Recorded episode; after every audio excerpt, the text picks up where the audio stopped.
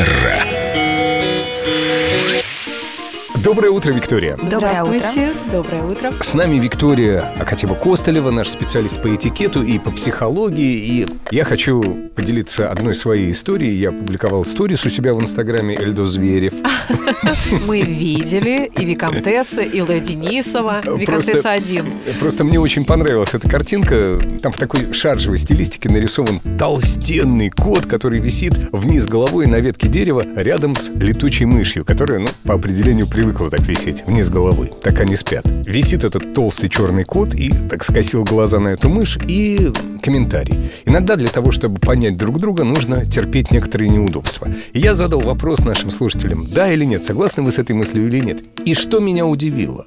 Нашлось несколько человек, которые сказали нет, категорически нет, мы не согласны терпеть никаких неудобств, даже ради того, чтобы найти общий язык.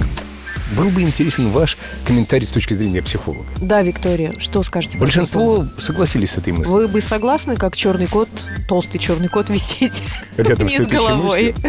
А, я согласна с тем, что действительно иногда для того, чтобы найти общий язык с другим человеком, нам приходится терпеть неудобства, и мы можем это видеть на самом деле в любых отношениях, и в деловых, и в личных. Это И называется притирка.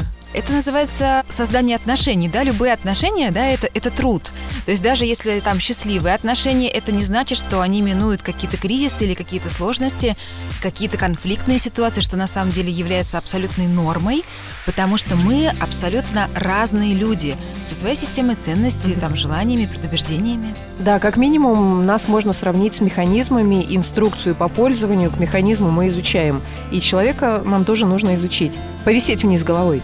Да, у нас ведь у каждого своя система координат. И для того, чтобы лучше понять другого, нам приходится сделать какие-то, ну, скажем так, грамотный взрослый человек и делает какие-то усилия для того, чтобы понять другого. А вот те люди, которые говорят, нет, э, не нужно терпеть никаких неудобств, я предполагаю, что, скорее всего, это те люди, которым хорошо ну, в одиночестве. Да, они не готовы к долгосрочным отношениям, так скажем. Это может вызывать у них некоторые трудности.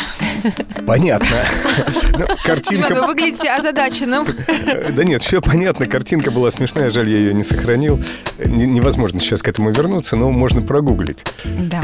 Опубликую ее снова. Я вам могу ее прислать, я ее сохранила, она мне очень понравилась. Мне кажется, это а, замечательное такое напоминание самим себе, что другой человек рядом с нами — это другая вселенная. Нужно иногда приложить силы, внимание, время для того, чтобы лучше его понять и договориться.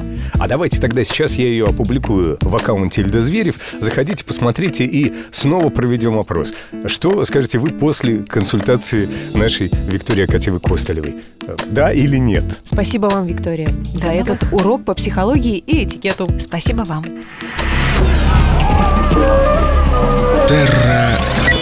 Манера.